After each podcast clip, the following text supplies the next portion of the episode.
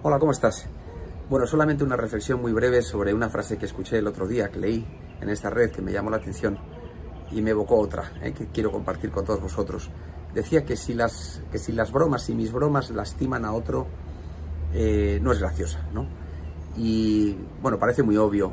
Ello me llevó a, a una frase que leí en una ocasión que decía algo así como que, em, que la verdad, la sinceridad, desprovista de empatía, es crueldad.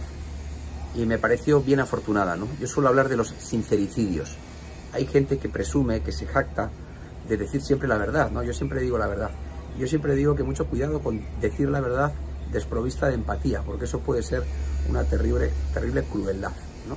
Bueno, nada más, solamente una reflexión en voz alta aquí desde, desde mi ciudadela, desde el balcón de mi casa. Cuídate mucho, que tengas un gran día. Chao. Ay.